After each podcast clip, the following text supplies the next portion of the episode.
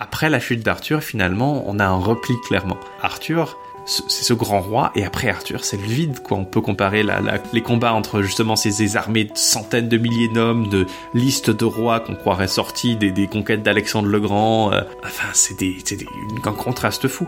finalement, ça se finit avec ces petits rois de Mercie et de, de Northumbrie. La balkanisation de. Exactement. Euh, c'est vraiment. Euh, mais il y a, une, une chute considérable, quoi.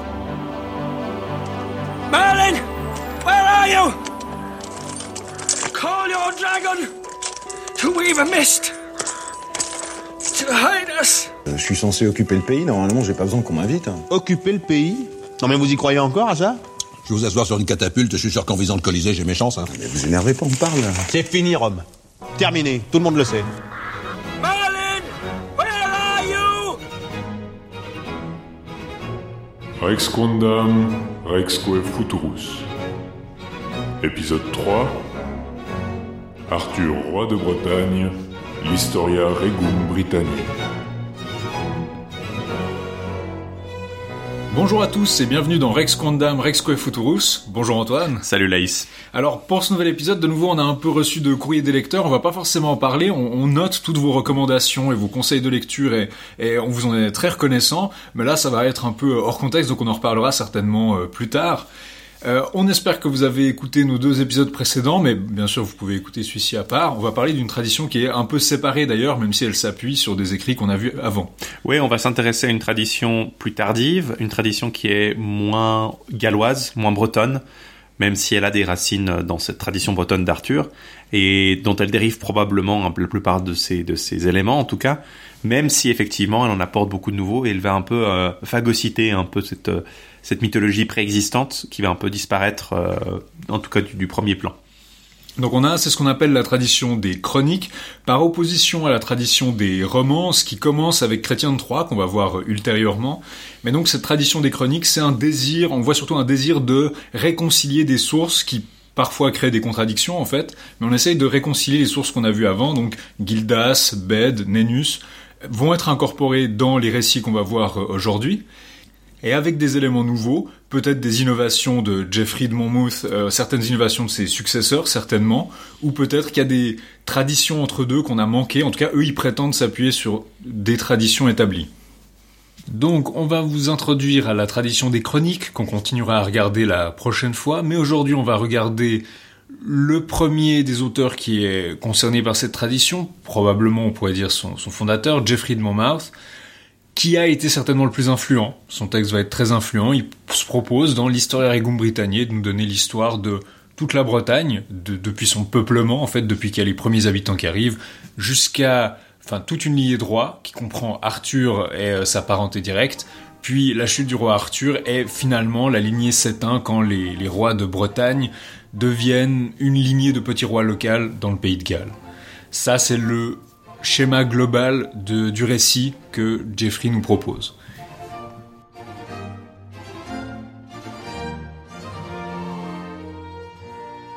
Jeffrey nous donne son nom en fait dans son, son texte latin. Il écrit en latin, en prose. Il s'appelle Goffridus Monemutensis ou Galfridi euh, en, en, dans génitif Monemutensis. Euh, et il l'appelle aussi euh, Galfridus Monumentensis, donc Jeffrey de, de Monmouth. Monmouth, c'est la bouche de la rivière Mono, donc c'est là où la rivière Mono, dans le pays, au pays de Galles, rencontre la rivière Wye, près de la frontière. Euh, on est donc près de la frontière avec l'Angleterre, et il est visiblement né là-bas. Euh, il est probablement né au début du XIIe siècle, dans la première décennie du XIIe siècle. On ne sait pas grand-chose sur ses origines. On sait qu'il a vécu autour d'Oxford. Il a probablement été euh, chanoine du, collège de Saint-Georges à Oxford. Il est mentionné dans plusieurs chartes en lien avec une autre personne qui vient de Monmouth, Ralph de Monmouth, ainsi qu'avec un, archidiacre d'Oxford, Walter, euh, qu'il va mentionner dans l'introduction. Et après la mort de Walter, il semble qu'il soit devenu évêque. Il est, euh, il était clerc à la base. Il est il est ordonné prêtre à Westminster autour de 1151 et il devient évêque de Saint-Azaph donc euh, on est au Pays de Galles. on ne sait pas s'il y allé, on ne sait pas s'il a jamais mis les pieds. On se doute qu'il meurt autour de 1155 parce que c'est la date à peu près où il y a un successeur qui est mentionné pour euh, son, siège épiscopal. Donc euh, c'est probablement autour de cette date-là qui, qui, meurt.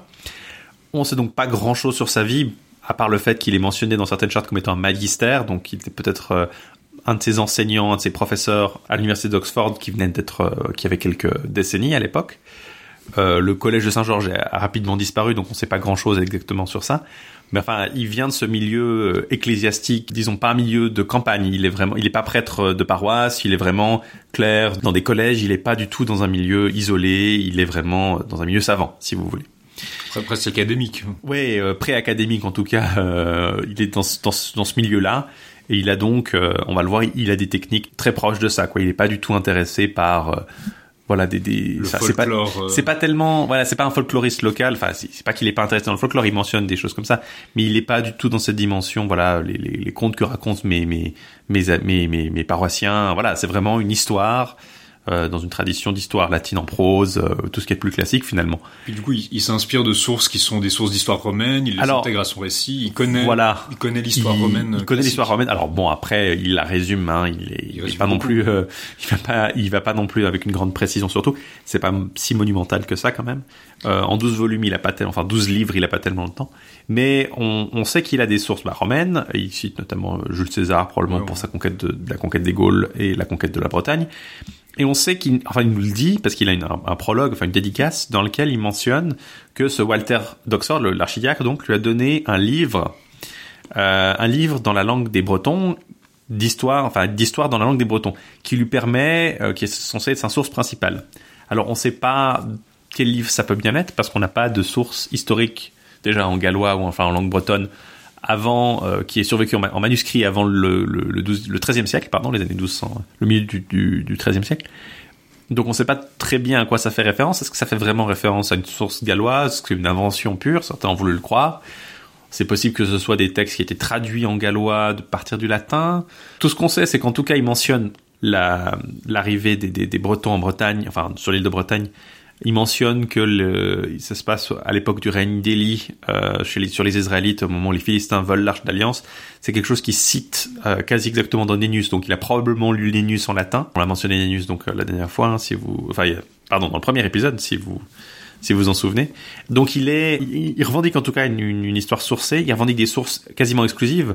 On, on verra après, il attaque ceux qui n'ont pas les mêmes sources que lui et qui disent du coup des bêtises selon lui. Mais il, il a une préoccupation d'être authentique et effectivement, c'est d'une certaine façon, alors pas sans controverse, hein, c'est pas tout à fait accepté par tout le monde suivant les suivant les époques, mais ça va être une des, des histoires reconnues comme, en tout cas, vaguement historiques, relues et lues et, et copiées et recopiées à des, des, des centaines d'exemplaires pendant tout le Moyen Âge, euh, qui sera discrédité finalement relativement tardivement. Complètement. Après, il y a des débats, euh, surtout à- juste après qu'il la publie, qu'il l'écrive et qu'elle commence à circuler. Elle circule très vite, assez loin. Vraiment, donc une dimension historique revendiquée, mais qui va pas être euh, sans, sans, sans controverse. Un élément intéressant pour le contexte de d'écriture de cet Historia Regum Britanniae qui va, comme on, l'a dit, va être une espèce de best-seller au Moyen Âge, qui va être un des livres très, très recopiés et très lus, c'est qu'elle est écrite, contrairement aux écrits qu'on a vus la première fois, après la conquête normande de la Bretagne euh, par Guillaume le Conquérant. Bah oui, ça se voit déjà dans les noms en fait des, personnes. Ralph, euh, Jeffrey, euh, enfin Geoffroy ou Geoffroy, euh, Walter, c'est des noms euh, qui sont assez à la base anglo-normands. Euh, ce serait Gauthier en français, Walter typiquement. Et ça se passe vraiment dans le, la- la- le siècle juste après la conquête. On est, euh, il est né dans une euh, sur une île de Bretagne qui est déjà normande. Euh, et il va s'inscrire dans ce contexte-là. Alors les Bretons sont arrivés, pardon, les Normands sont arrivés à partir de. Il y a une présence normande, euh, notamment dans les conseillers des rois, des derniers rois anglais. Y a des relations avec la Normandie, de, la, de la maison d'Wessex sur la fin. Euh, et c'est comme ça que finalement euh, William le Conquérant, Guillaume le Conquérant, dérive une partie de sa légitimité. Il est lié à la, maison par sa famille. Et il va donc, à partir de 1066, la mort d'Édouard le Confesseur, va euh, chasser du pouvoir Harold Godwinson et conquérir la Bretagne, enfin l'île de Bretagne, et imposer son, son enfin l'Angleterre à l'époque, va imposer son, sa domination non seulement sur l'Angleterre, hein, mais sur l'Écosse, brièvement, sur, euh, enfin il va essayer d'imposer son, présence sur l'Écosse, le Pays de Galles, et rapidement les Normands vont aussi s'étendre en Irlande. Donc il y a une, euh, on est dans un contexte rapidement changeant pour quelqu'un comme Jeffrey qui est, alors il écrit en latin, mais visiblement, s'il sait traduire un livre, il revendique en tout cas de traduire un livre en langue bretonne, donc il est visiblement gallois. Euh, déjà, il habite en Pays de Galles, il est, enfin, il, il- il semble venir de là, et il semble du coup vraisemblable qu'il soit gallois d'origine. Donc il y a une dimension peut-être identitaire là-dedans. On est dans une, les, Anglais, donc les, Anglo-Saxons qui étaient les, en- les ennemis euh, par excellence d'Arthur, hein, on l'a vu dans, le premier épisode, hein, qui était là jusque, jusque-là, qui étaient les, rois, les, grands régnants. Enfin, finalement, ils viennent d'être chassés, donc il y a peut-être un, appétit, peut-être pour un, une nouvelle version de ces, histoires où finalement on a des rois conquérants qui, les chassent, qui, se battent contre eux, comme Arthur justement ou Uther Pendragon. Et il y a peut-être un, une espèce de timeliness, enfin un zeitgeist de l'époque qui, a voulu ça. Et il y a peut-être finalement aussi une, certaine façon de d'accommoder les nouveaux. euh, on va le voir peut-être plus avec Was qui écrit pour le coup en français, mais euh, une certaine façon d'accommoder les, les nouveaux rois, la nouvelle dynastie et les nouveaux euh, arrivants avec leur règne finalement, et de légitimiser leur règne sur une île qui, dont, à la, où à la base ils n'ont pas grand chose à faire. C'est peut-être intéressant de noter justement que dans l'histoire Regum Britanniae, il va nous parler d'exemples de rois qui vont régner à la fois sur euh, la Grande-Bretagne, donc le, le- enfin, La Bretagne insulaire, ouais, les la- îles sur- britanniques. Sur les îles britanniques et sur le continent. On va voir Brennus et Bellinus qui conquièrent euh, la Gaule depuis euh, la Bretagne et qui demandent un tribut de Rome. Et Arthur, plus tard, quand il va conquérir une part du continent et exiger un tribut de Rome, il va, euh, il va citer ça comme un précédent. Et donc c'est peut-être intéressant de voir que ce genre de récit, euh, à un moment où on a des rois normands qui viennent aussi du continent. Ça s'inscrit peut-être dans une idée de fournir des modèles de précédents pour un roi qui serait à la fois continental et des îles et qui aurait une légitimité même par rapport à Rome. Ouais, c'est quelque chose qui est euh, finalement assez, euh, enfin qui existait avant d'une certaine façon. Il y a l'empire de la mer du Nord du, roi Knut, par exemple, dont le père Svein conquiert, commence par conquérir l'Angleterre au, début du, 11e siècle et qui va finir par régner sur un large empire allant de l'Angleterre au Danemark à la Norvège. Mais euh, jusque-là, effectivement, il n'y avait pas autant de, liens entre la Gaule, enfin la Gaule continentale, donc la France de l'époque de, de Geoffrey, et la Normandie, et l'île de Bretagne. Alors il y a, on va le voir dans le, dans le narratif de, l'histoire des rois de Bretagne, des liens, surtout avec la petite Bretagne, évidemment, parce qu'il y a des Bretons qui sont venus là. Enfin, les, les- les habitants de l'Armorique sont pas forcément des, des Gaulois, hein, c'est des- vraiment des, Bretons insulaires qui sont venus. Mais il y a un- une volonté peut-être de montrer des précédents, effectivement, pour ces règnes un peu euh, intermédiaires entre les deux. quoi.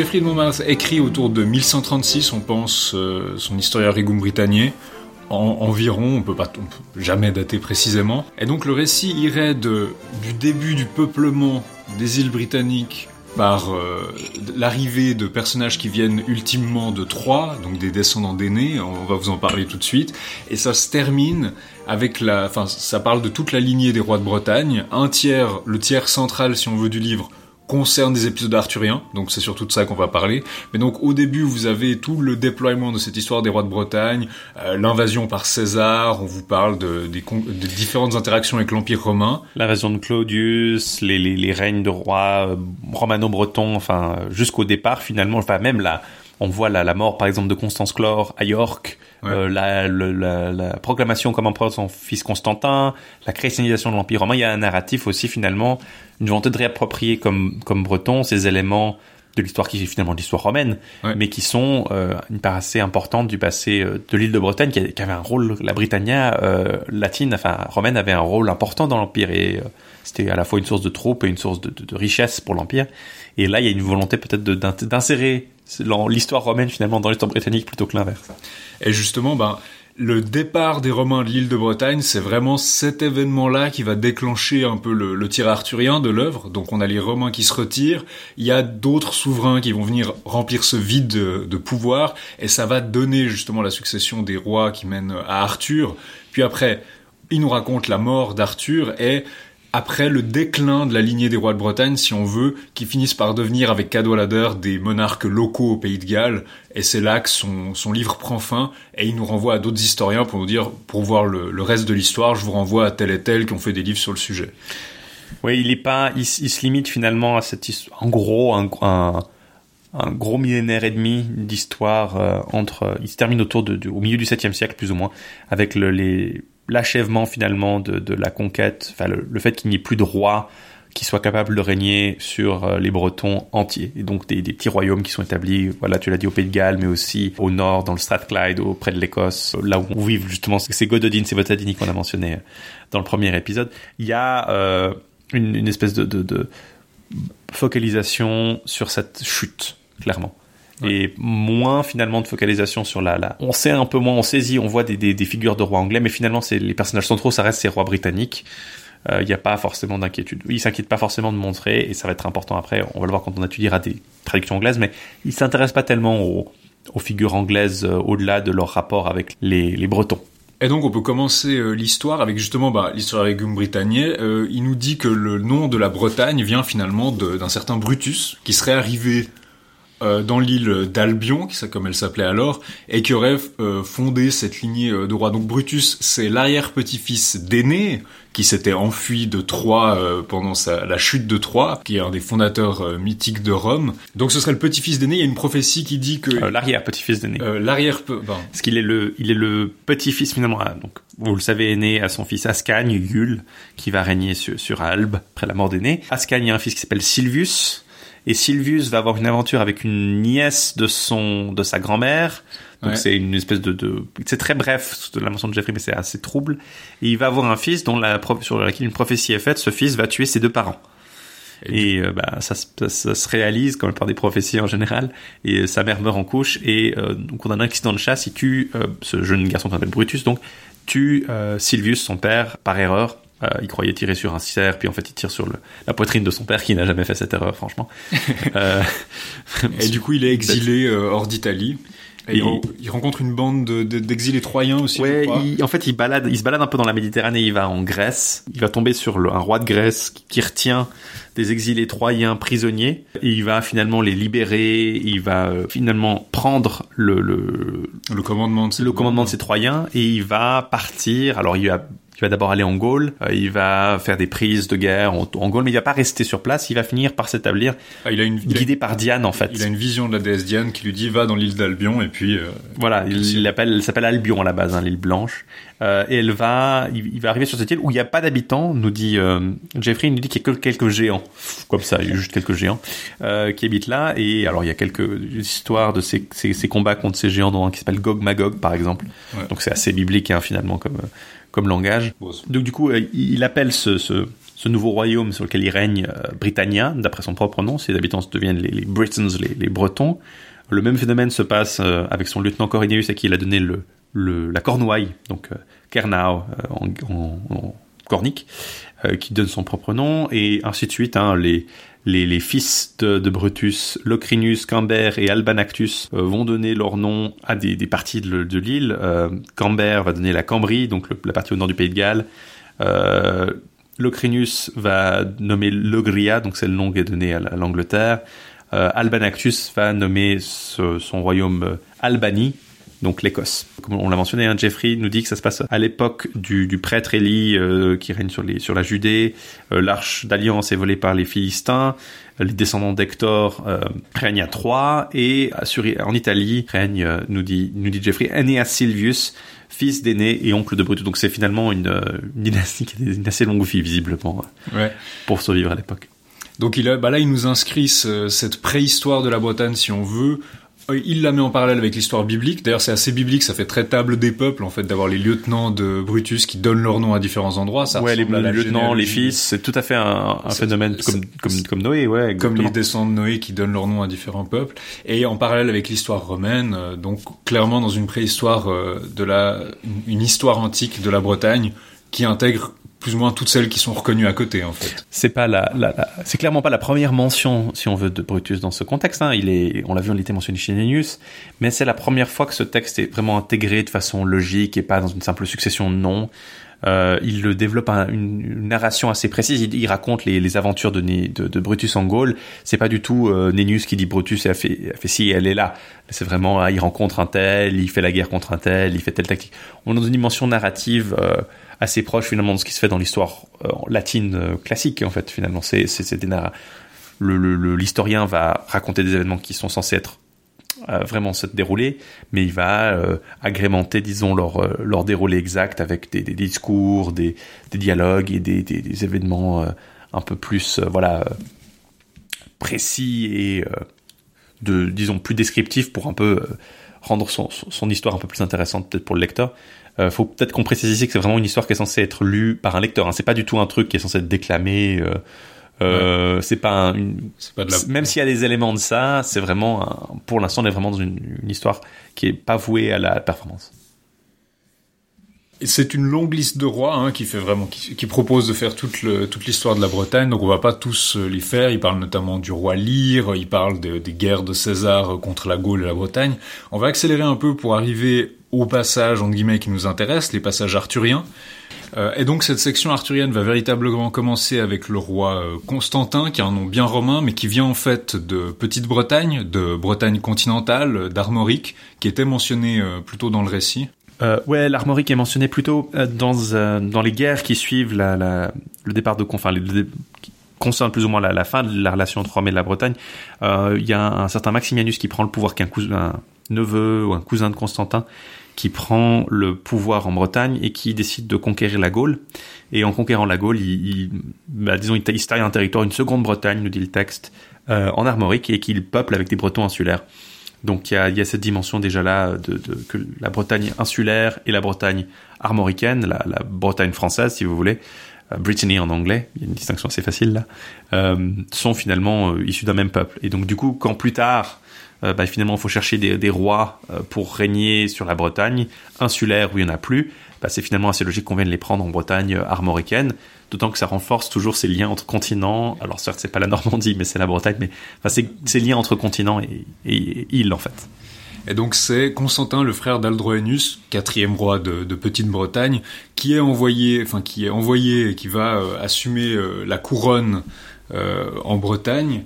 Et ce qui va nous intéresser surtout, ce sont les trois fils du roi Constantin, qui sont donc euh, Constance, nom toujours très romain, Aurelius Ambrosius, qui doit nous rappeler un personnage qu'on a déjà vu avant, et Uther Pendragon, enfin qui s'appelle pas encore Uther Pendragon, mais juste Uther, mais Uther Pendragon. Et il nous parle un peu de leur enfance, de comment ils sont élevés, etc. Mais euh, ce qui nous intéresse, c'est que Constantin va se faire tuer par un Picte, poignardé par un Picte euh, avec euh, traîtrise. Donc la plupart des membres de cette famille vont mourir empoisonnés, poignardés, trahis. euh, ça, court un peu dans la famille. Il y a un peu de, de débat sur qui devrait être roi entre Aurelius Ambrosius ou Uther. Il y, a, il y a des disputes. Il y a un certain Vortigern qui est dit ici être le chef des Gewisei, qui essayait de s'emparer de la couronne en fait, qui va convaincre Constant, qui était devenu un moine entre temps. Donc Constant s'était un peu retiré du pouvoir. Probablement que c'est l'aîné. Donc euh, il va le convaincre de sortir de son monastère et puis de venir réclamer la couronne pour pouvoir le manipuler en coulisses et puis euh, régner depuis l'arrière du trône. Donc Vortigern, qui était ce tyran fier, puis nommé euh, ensuite Vortigern, Chez Bed, hein, c'est Bed qui nomme le premier fois Vortigern. D'ailleurs, euh, c'est peut-être l'occasion de mentionner effectivement que euh, Jeffrey tire de toute évidence de, de chez Bed. D'ailleurs, il mentionne à la fois Gilas et Bed dans son introduction, hein, donc il est, il s'inscrit dans cette lignée à la fois bretonne, ce narratif breton, mais aussi euh, il n'hésite pas à y mettre du, du narratif anglais, bah, en l'occurrence euh, anglo-latin avec euh, avec Bed. Vortigern s'arrange pour que ses alliés pictes tuent Constance et que les Saxons, qui sont menés par Hengist et Horsa, viennent s'installer en Bretagne, donc des épisodes qu'on a déjà vus euh, précédemment. Il, introduit le personnage de Merlin, il re- reprend cet épisode de Nenus, donc Merlin qui, euh, enfin les deux dragons qui se battent sous la tour, qui empêchent la tour d'être construite, donc on cherche un enfant sans père, c'est Merlin qui vient et qui lui dit euh, ce que représentent les dragons, donc les les Saxons et les Bretons qui s'affrontent et ultimement une victoire des Des Bretons, Bretons. le dragon rouge des Bretons qui d'abord plus faible parvient à chasser le dragon blanc. Peut-être intéressant de mentionner que c'est la première fois qu'il s'appelle Merlin en fait dans ce Mhm. narratif. Euh, Alors euh, Jeffrey a pas mal écrit sur Merlin. hein. Il a écrit aussi une, bah, une Vita Merlini. Oui, dans les années 1150, il aurait écrit une, euh, un peu avant sa mort, il aurait écrit une vie de Merlin, une Vita Merlini. On vous en parlera parce qu'on fera un épisode séparé sur Merlin. euh, c'est peut-être Ça vaudra la peine de- d'en faire un, un plus profondeur. Mais enfin, il est très, il semble très im- impliqué avec le mythe de Merlin, Jeffrey. Donc, c'est lui qui finalement semble combiner le l'Emeris ou le l'Ambrosius de, de Nennius avec le, le mythe gallois de Myrdin, un, en fait. un personnage gallois antérieur sur lequel on sait très peu de choses, mais on a des personnages gallois euh, qui ont des propriétés très proches de, de, ce, de ce Merlin. On peut le rapprocher, comme on l'a dit les dernières fois, de Taliesin, peut-être de Lyloken, peut-être de d'autres personnages. Il a des traits en commun, euh, des traits qui viennent certainement de, de la littérature galloise. Et puis ce nom de Myrdin, justement, qui semble avoir été altéré en, en Merlinus, euh, chez Jeffrey en tout cas. Alors, il mentionne aussi que Merlin s'appelle aussi Ambrosius, donc on garde cette tradition où il est... enfin, Il s'appelle, il a un nom latin en il tout a un cas. nom latin aussi. Et on a tout un, un chapitre en fait euh, qu'on appelle les prophéties Merlini, donc les, les prophéties de Merlin, qui a probablement été rédigé à part et inséré dans le récit. Enfin, il a un statut un peu différent du reste du récit. Parce qu'il circule aussi à part, euh, en dehors du récit. Et il est très, euh, bon, c'est très énigmatique, c'est un langage très imagé. euh, Les protagonistes sont représentés par des animaux qui font ci et ça. C'est pas très évident de savoir euh, ce qu'il veut dire, mais enfin voilà, vous avez ces prophéties avec un langage très animalier surtout. Donc juste après ces prophéties, la maison de Constantin revient sur le trône, donc Aurelius et Uther débarquent en Bretagne. Vortigern avait été averti par Merlin, il lui avait dit fuis la vengeance des, fils de Constantin. Voilà, il- les Saxons alliés à Vortigern sont plus ou moins vaincus, la maison revient sur le trône. Euh, on nous donne un épisode qui est que qui va avoir un certain succès par la suite aussi, que Merlin fait transporter euh, un, cercle de pierre qui est la danse des géants, qui est en fait Stonehenge. Il le fait transporter d'Irlande magiquement jusque dans l'île de Bretagne, et c'est là-bas que Aurelius va être enterré après qu'il ait été empoisonné euh, par les Saxons. Euh, voilà, c'est assez courant comme mort dans la famille. Et là, ça va être l'avènement d'Uther Pendragon. En fait, c'est à ce moment-là qu'il prend le nom véritablement d'Uther Pendragon. Euh, il y a une comète, une, étoile, mais une comète qui apparaît, qui ressemble à une tête de dragon, qui s'étend dans la nuit, et on voit qu'il y a deux rayons de lumière qui sortent de sa bouche. Il y a un des rayons de lumière qui sort de la bouche du dragon qui va sur qui va s'étendre sur la Gaule, comme ça s'étendre au-delà, par-delà la Gaule, et il y a l'autre rayon de lumière qui se divise en sept plus petits rayons qui vont plutôt du côté de la mer d'Irlande, donc plutôt à l'ouest euh, de la de la Bretagne. Et il y a Merlin qui interprète ça. Enfin, tout le monde voit ça. apparemment, c'est une apparition qui arrive à trois reprises pendant la nuit. Euh, Uther comprend pas trop. Merlin lui explique, écoute, euh, ça, ça parle de toi, ça parle de ton avènement au pouvoir. C'est une tête de dragon, donc Pendragon, ce serait ton nom. Et en fait, un des deux rayons, c'est ton fils, qui va être un homme très puissant et qui va régner jusque par-delà la Gaule, donc il va avoir un empire énorme. Et l'autre rayon, c'est ta fille, qui va avoir des descendants qui vont régner sur la Bretagne. Et donc, sept rayons, sept descendants. Euh, on va voir que ça se vérifie pas forcément dans la suite du récit, mais en tout cas, voilà, vous avez ces prophéties-là. Faut mentionner qu'il fait des, des dragons, il en fait des oriflammes en fait, enfin des, des, des dragons d'or qui, qui vont être euh, mentionnés dans à peu près toutes les, toutes les sources après, qui vont lui donner son nom. En fait, c'est c'est ces espèces Ouais. d'étendards qu'il va porter avec lui. euh, Porter le signe du dragon. Ouais, exactement. Et, et effectivement, il va, il va devenir roi à la mort d'Aurelius. Il a empoisonné aussi Aurelius, donc. hein. Il devient roi. Il va se battre contre les Saxons à de nombreuses reprises. Et il va rencontrer à Londres, à l'occasion d'un- d'un grand banquet, il va rencontrer la femme d'un de ses, ducs les plus efficaces, euh, Gorlais, Gorlois, duc de Cornouailles. Il va rencontrer bien sûr sa femme euh, Igerne, ou Igerne, ou enfin Igraine, suivant les, sources. En l'occurrence, c'est Igerne chez, euh, chez Jeffrey et qui est, qui dite être la plus belle femme de l'île de Bretagne. Alors évidemment, il va flirter avec elle, ça va tracer, euh, gé- générer un conflit entre lui et Gorlais, et euh, finalement il va utiliser, bah, vous connaissez l'histoire, hein, c'est l'histoire la plus célèbre euh, de, de la vie du Terre, euh, c'est l'origine story d'Arthur. Il va utiliser les- la magie de Merlin pour euh, finalement rentrer dans Tintagel euh, alors qu'il se prépare à se battre contre Gorlais, euh, faire croire à Ian qu'il est son, son mari. Donc il prend la, la semblance de Gorlois, il a l'apparence de Gorlois. Et après qu'ils aient euh, consumé, disons qu'ils aient consumé leur union, il dit justement que bah, Gorlois il a Tintagel qui est imprenable, etc. Il s'infiltre dedans comme ça, pendant que Gorlois apparemment sort. Euh, il a été provoqué par des escarmouches et il sort pour se battre. Et apparemment il meurt, c'est bien pratique, Gorlois meurt euh, très accidentellement comme ça. Et du coup il y a les, ces soldats qui viennent dans le château et qui disent, euh, qui veulent annoncer à Egern que Gorlois est mort. Et puis ils voient Uther qui est là, qui, est, qui, est- qui a l'apparence de Gorlois. Puis il dit non non pas du tout, je, je vais très bien. Uther va dans son camp, enlève son, son déguisement magique et puis après ben voilà il peut euh, Et il, il dit, c'est très rigolo parce qu'il dit, euh, Uther déguisé en Gorlais dit, ah non mais je vais, je c'est très triste, j'ai entendu parler de la mort, de la déf- enfin, je suis très triste d'entendre euh, de la, la mort de nos soldats, je vais aller faire la paix avec Uther. Et, il, il il sort, il se transforme en. Uther, puis il- du coup il, euh, Uther apprend la, il dit, Uther dit, ah non mais je suis très triste, il est mort. Euh, on sait pas exactement comment il explique ça. c'est- Enfin, c'est il- pas très- finalement, euh, il se réconcilie, euh, enfin, euh, avec les les les, cor- les corniques, euh, enfin les cornouillais, les cor- cornouailles, les, je ne sais pas comment on dit les habitants de Euh, et finalement, il, décide finalement que bon, bah, maintenant, Ygerne, elle, est- elle, est veuve, enfin, on peut la marier.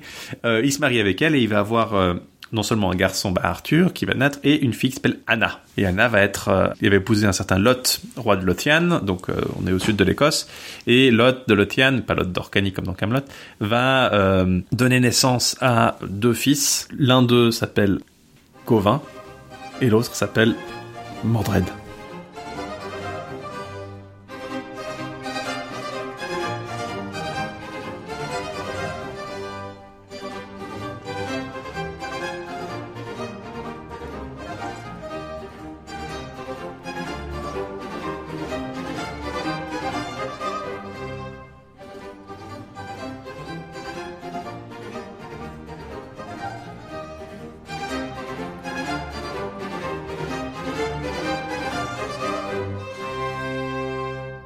Donc tout ça va se passer évidemment euh, plus tard. Pour l'instant, c'est encore Uther qui règne. Il va être empoisonné de nouveau par traîtrise Par les euh, Saxons. par les Saxons, comme d'habitude. Enterré à Stone Age, euh, tradition Voilà, familiale.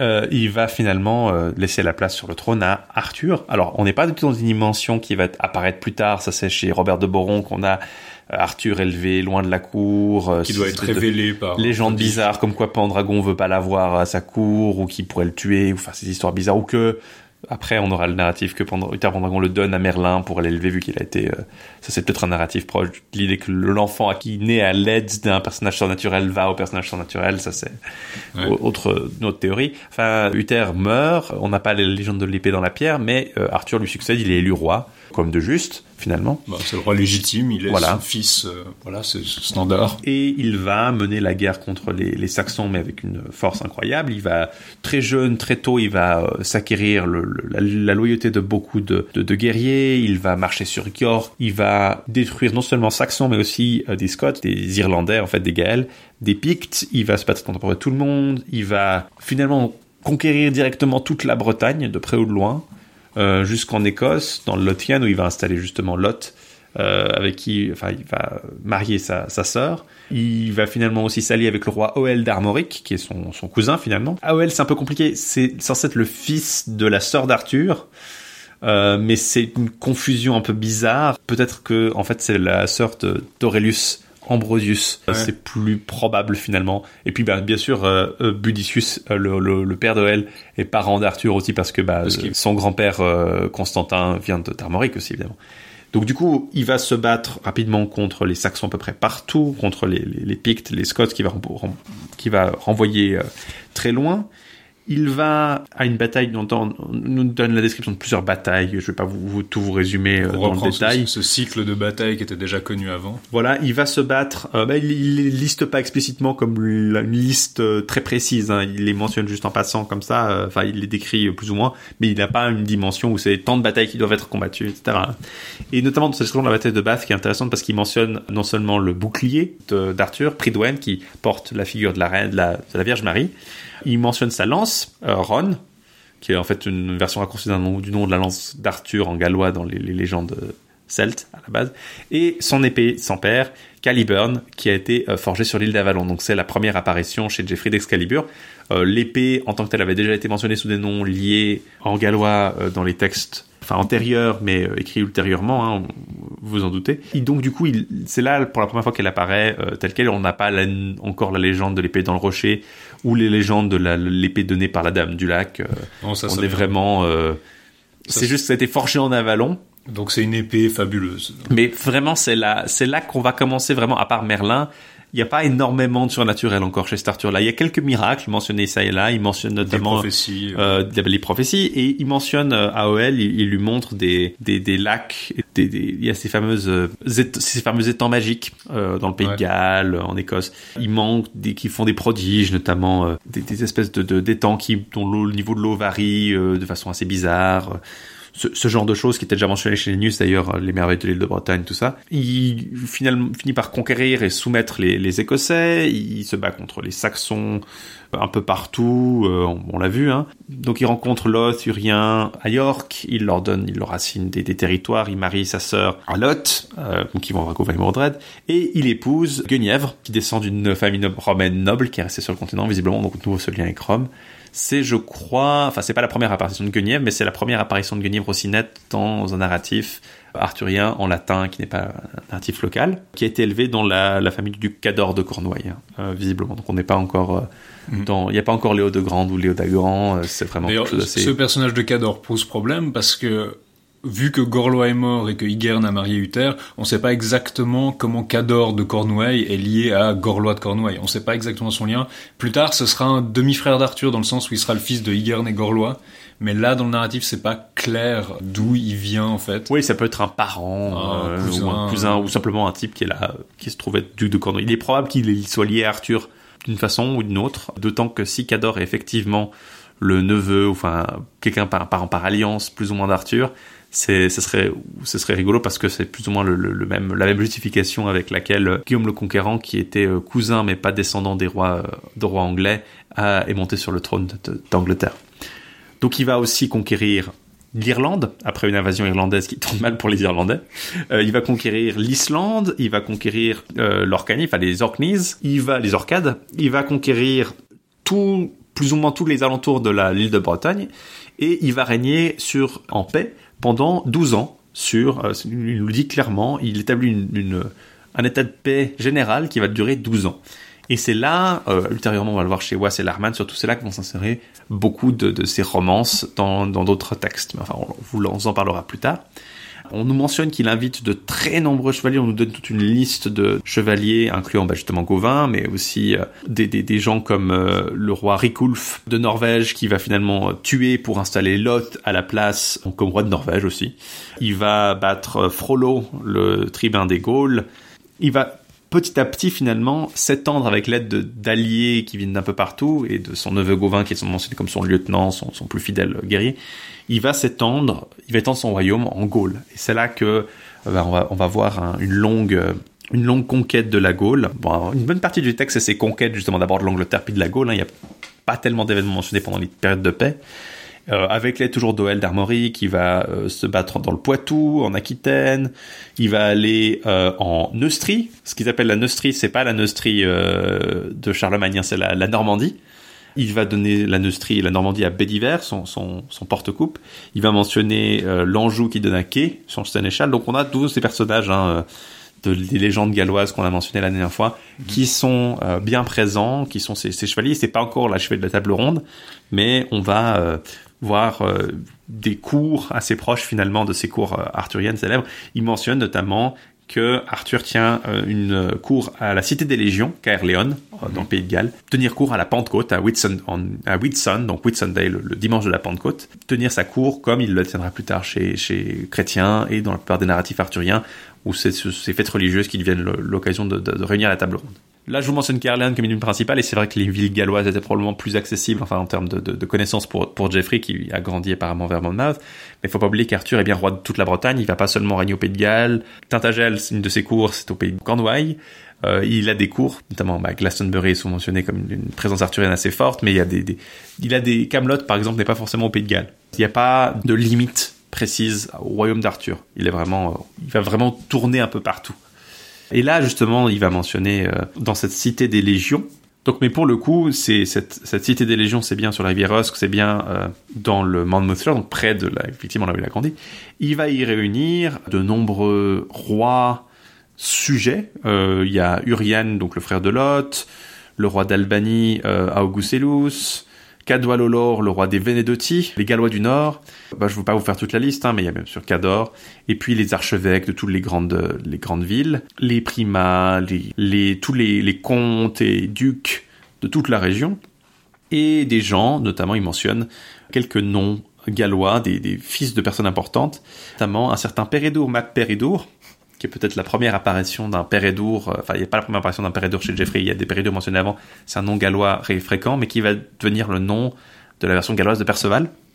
Euh, alors de là à dire que euh, Chrétien l'a pris là, je pense pas, mais enfin c'est possible qu'il y ait une parenté en tout cas à un certain niveau. On sait pas très bien si c'est des noms qu'il a tirés quelque part ou qui simplement qui mentionnent comme étant des noms parce que c'est des noms qu'on retrouve ailleurs dans son histoire, mais c'est pas les personnages. Évidemment, Kimberlin est roi de Bretagne quand Jésus est crucifié, donc c'est vraiment euh, Là, vous quand avez Jésus est crucifié, donc c'est vraiment qui revient, mais on sait pas Voilà, forcément quel sens exactement. donner à ça. C'est des noms en tout cas qui, qui remplissent nettement le, le- la liste des, de la cour d'Arthur. Et on est dans des, dimensions qui sont finalement assez celtes. euh, C'est ces listes de chevaliers qu'on avait mentionnées avant. Enfin bref, il y a ces, ces noms, pas encore beaucoup qui sont très connus. Il y a Bédiver, il y a Loth, il y a euh, Gauvin.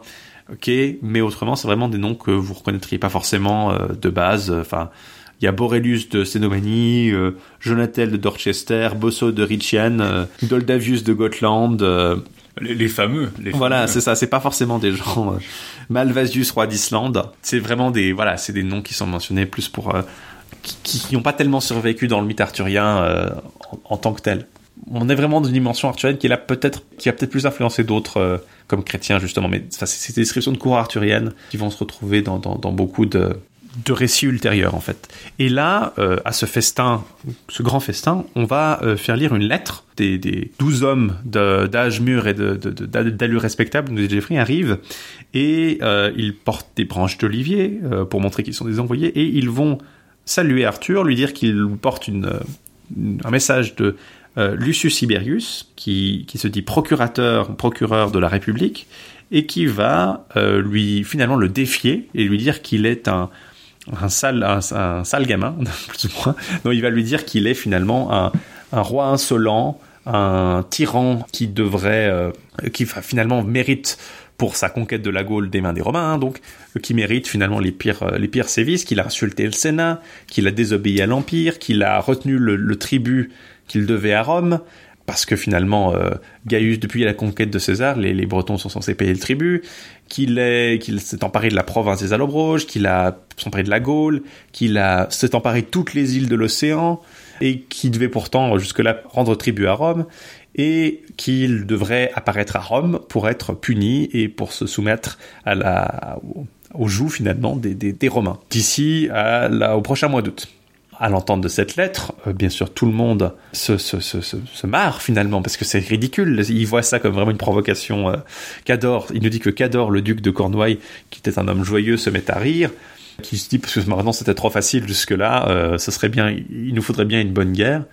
Il se- décide de monter, euh, tenir un, un conseil de guerre dans une tour, et ils vont finalement faire un long conseil de guerre dans lequel on va voir Cador, Oel et d'autres, euh, notamment Augusellus, enfin, rendre hommage à Arthur, leur, leur roi, qui euh, mérite bien mieux que ce traitement-là, et il va décider finalement de euh, mener la guerre contre Rome.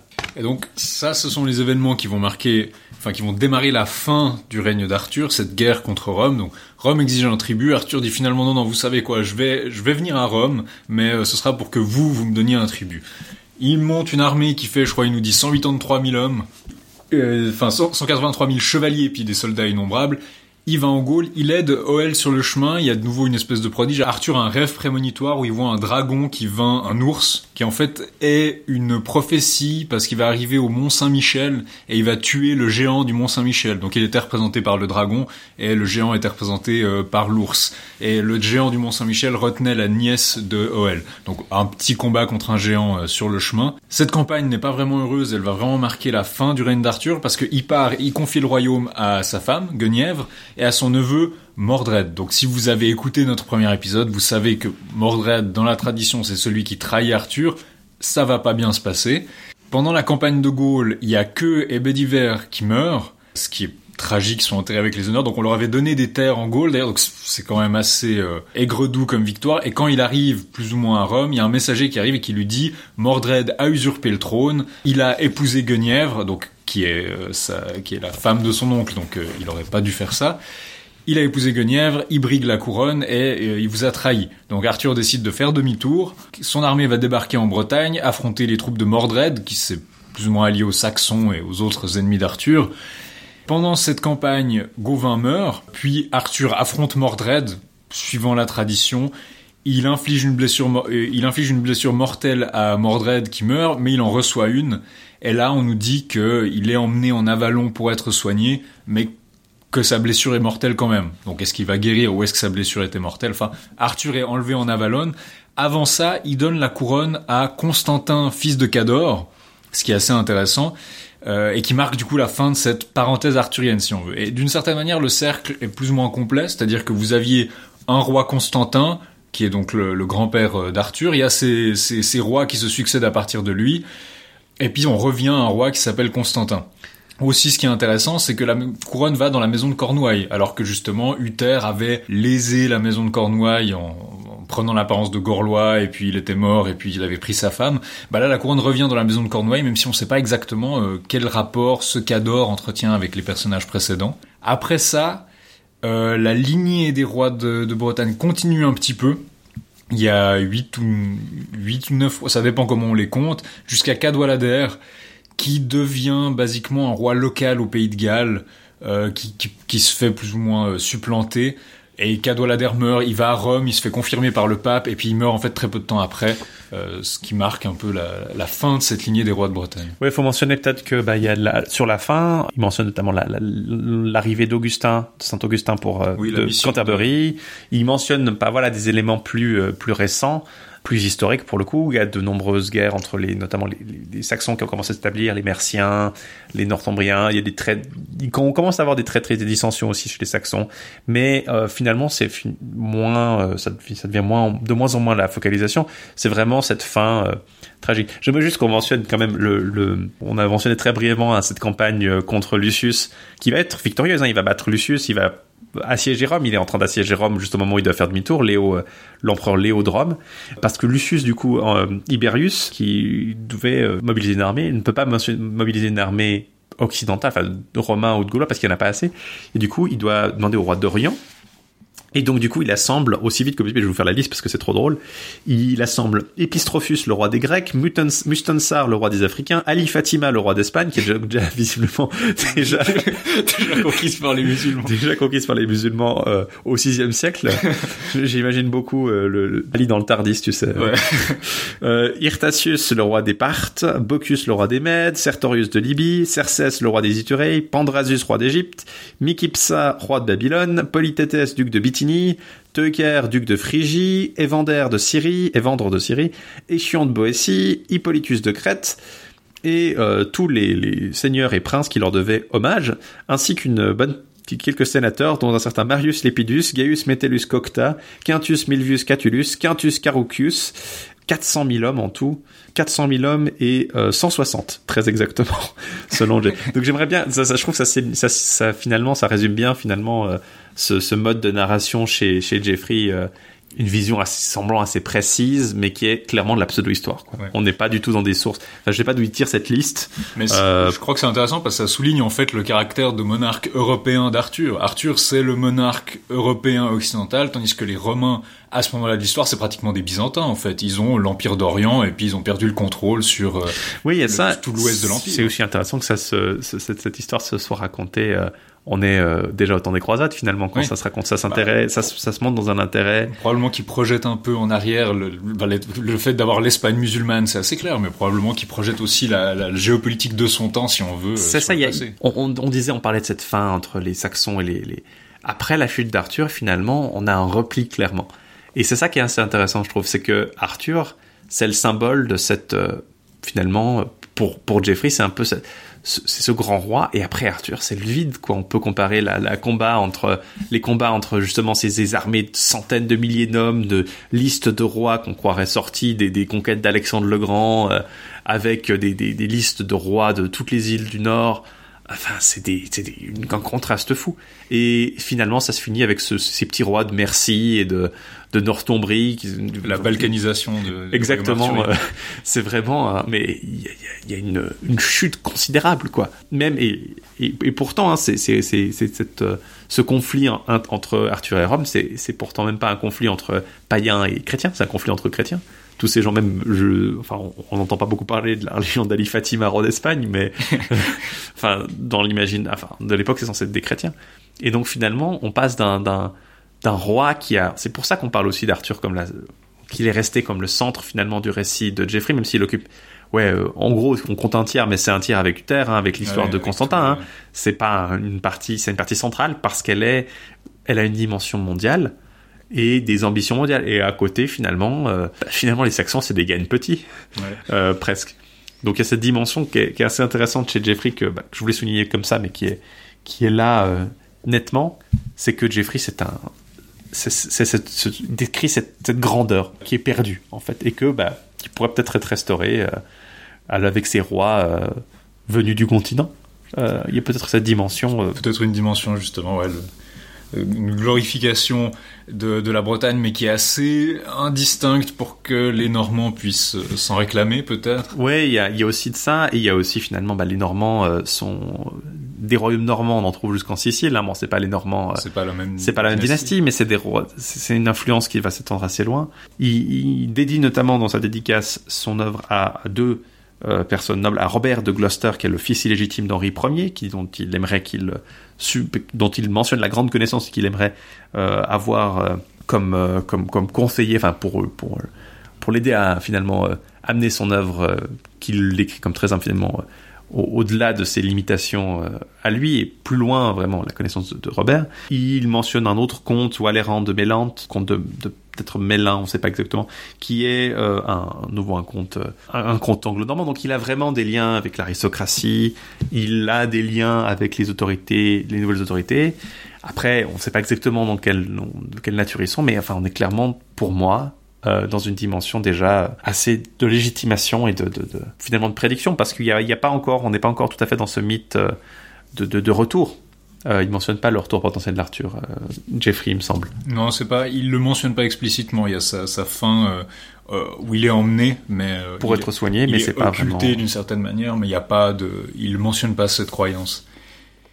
Oui, il y a, bah, il y a clairement une dimension où la parenthèse arthurienne, enfin, on peut vraiment parler de parenthèse parce que c'est un moment d'éclat. Il y a pas, encore forcément cette idée de, temps aventureux, mais c'est ce qui va être inséré plus tard dedans. Mais il y a une idée de temps de paix, de stabilité, de grandeur, de flamboyance, qui va pas être remplacée. Puis il dit même, il conclut son livre en disant, après ça, après Cadwallader, euh, les Bretons n'ont jamais récupéré ce statut-là. En fait, ils se sont battus entre eux. Leur pays a été massacre sur massacre, misère sur misère, et à la fin de son livre, en fait, il renvoie à d'autres historiens. Il dit pour l'histoire du pays de Galles, je vous renvoie à mon contemporain euh, euh, Caradoc de Lancarfen. Pour l'histoire des rois des Saxons, je vous renvoie à euh, Henry de Huntington. Et enfin, il renvoie à d'autres autorités pour dire, vous savez, comme s'il y avait plus vraiment d'histoire britannique après ça. Il y a une histoire du pays de Galles, si vous voulez, chez lui. Il y a une histoire des Saxons chez lui. Mais juste après cette, euh, cette, cette fin de ce que je suis en train de vous raconter, c'est comme si on pouvait plus parler de, roi de Bretagne, en fait. Jusqu'à, ben, peut-être jusqu'à ce qu'il y ait de nouveau une Bretagne unifiée.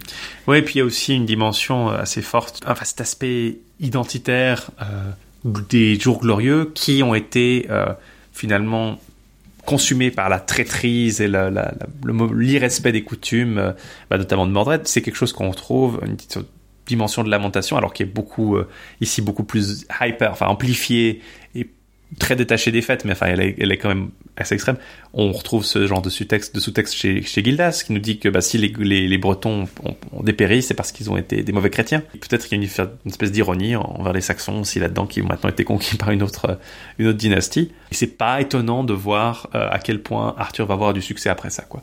C'est vraiment, euh, Arthur a conquis la moitié du monde. Arthur, c'est l'Alexandre moderne, Ouais. enfin presque, ouais, moderne. Enfin, disons, c'est l'Alexandre, euh, c'est l'équivalent d'Alexandre pour ces, euh, bah, il va devenir un de ces. euh, on, on a cette notion des, des valeureux Euh, au Moyen Âge, les, les trois valeureux juifs, les trois valeureux païens et les trois valeureux chrétiens. Euh, c'est nine worthies en anglais. Hein. Les, les, les juifs c'est Joshua, David et, et Judas Maccabée. Les païens c'est Hector, Ale- Alexandre le Grand et Jules César. Et évidemment les trois worthies euh, chrétiens sont le roi Arthur, Charlemagne et plus tard Godefroy de Bouillon. Et on va avoir justement cette euh, idéalisation d'Arthur qui va permettre de, bah, de donner naissance à ce, à ce mythe finalement. Sans Geoffrey pour l'introduire comme ce roi ultime, je pense pas qu'il aurait connu un aussi grand succès. Je pense pas qu'il aurait été aussi repris, aussi, euh, aussi commenté et aussi bah, finalement euh, tenu comme cet exemple de royauté parfaite.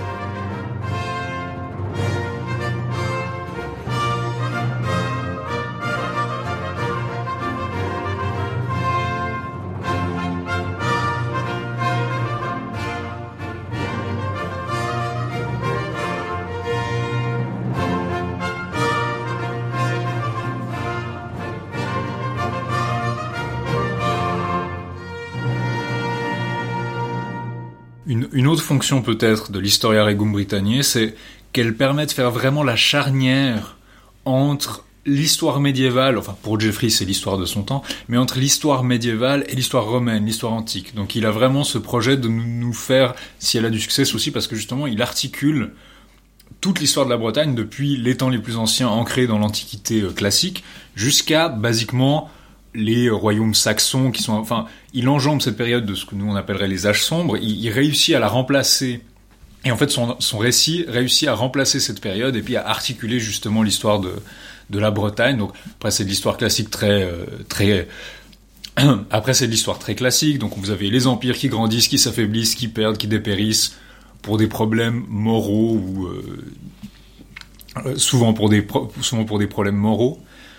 On voit aussi le thème, je pense, dans les dans les choses qu'il a introduites, on a cette idée de Mordred qui devient de plus en plus proche d'Arthur, c'est-à-dire, euh, bah là c'est son neveu, euh, il commet, il n'est pas encore son fils incestueux, mais il commet un acte incestueux, donc en mariant Guenièvre, en mariant la femme de son oncle, il commet un acte qui une transgression qui est peut être classée comme de l'inceste, donc il a déjà cette dimension euh, perverse. On l'a peut-être pas dit, mais on a Guenièvre qui aussi a l'air d'être euh, consentante à cette union, qui a l'air de, de- de se mettre Oui, avec euh. Mordred de son plein gré et de trahir Arthur alors qu'elle aussi on lui avait confié le royaume. Elle précise qu'elle va se retirer, enfin, on précise qu'elle se retire comme, euh, comme nonne dans un monastère, enfin, d'un couvent. Euh, Jeffrey, d'ailleurs, me fait un, un point de dire qu'il va pas commenter les détails de cette affaire parce qu'il Voilà. sait pas grand On peut pas juger tellement, mais il semble impliquer qu'en fait, elle, les fait volontairement. C'est un peu plus sordide que ce qu'il veut bien nous dire. Et ça, ça va probablement augurer une autre tradition de Guenièvre plus tard, quand elle trahit Arthur avec Lancelot. Et ça augure aussi probablement dans les cycles arthuriens qu'on va voir plus tard, cette idée qu'il y a la, faute de Guenièvre avec Lancelot, ou la trahison de Guenièvre, qui précipite la mort du royaume arthurien, en fait. Là, on a assez explicitement une trahison qui, déclenche cette, cette guerre finale et fatale pour Arthur, et Guenièvre qui fait pénitence dans un monastère. Après, ça pourrait être juste que on a besoin de, de qu'elle finisse sa storyline quelque part, donc on la met dans un monastère, comme ça elle a pas d'enfant. Peut-être, probablement qu'il y a aussi une dimension de pénitence et de culpabilité là-dedans.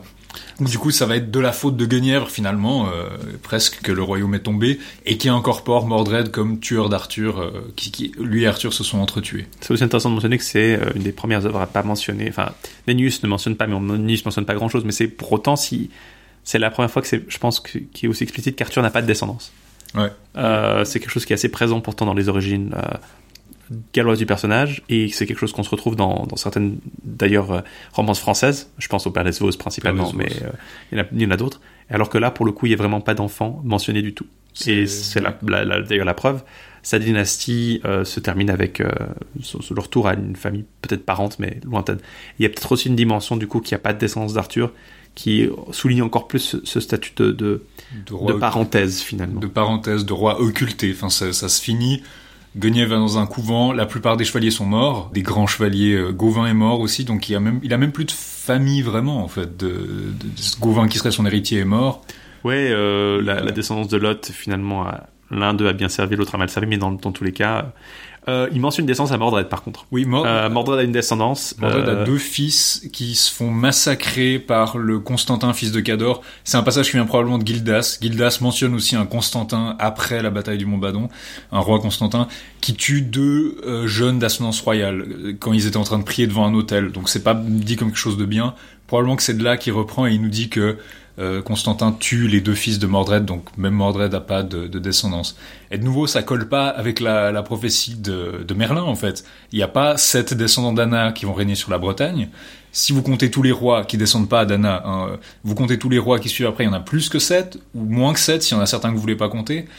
Cette prophétie, elle a pas l'air de cadrer, je sais pas exactement quelle est la raison. Probablement juste, il compile plein de sources qui se marchent un peu sur les pieds. Peut-être aussi qu'à la base, il y avait une espèce de fille d'Anna qui était mentionnée comme ayant marié Cador, je sais pas, euh, mère de Constantin. C'est possible qu'il y ait des, des, des non-dits qui, qui, qui expliqueraient les choses. C'est aussi possible, effectivement, comme tu le dis, que ce soit un mélange de sources euh, assez joyeux euh, et euh, sans beaucoup de sens euh, Si- aujourd'hui maintenant. Si des gens qui sont plus spécialistes que nous euh, nous écoutent et veulent nous corriger, ce sera, sera volontiers qu'on qu'on issuera une correction prochainement.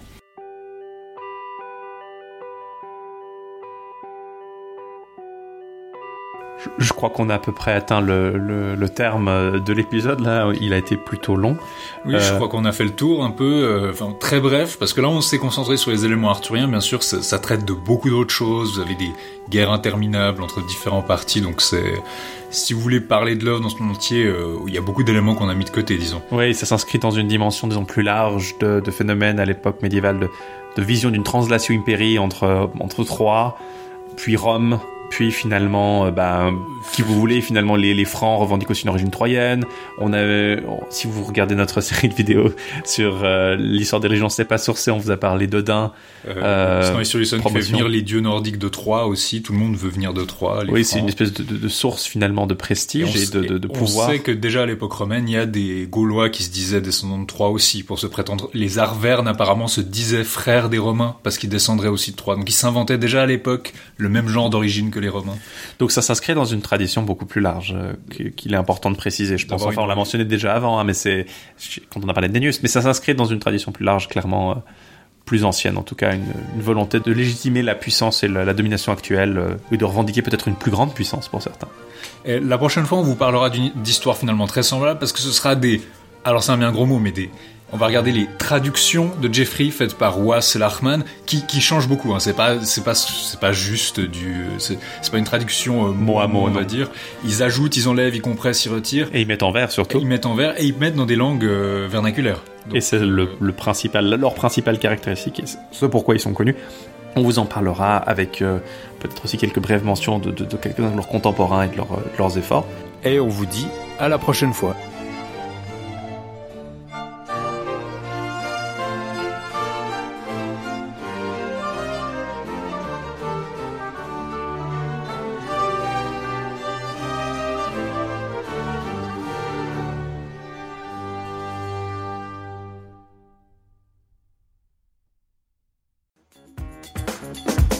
Dans TVNR, je vous donne rendez-vous avec mes chroniqueurs pour passer en revue la vie des médias audiovisuels. Télé, radio, internet, tout y passe. Au programme de chaque épisode, retrouvez un condensé de l'actualité des médias, un bon gros dossier qui déboîte et nos recommandations de programmes à consommer sans modération. TVNR, c'est en direct un dimanche sur deux sur Radio Kawa.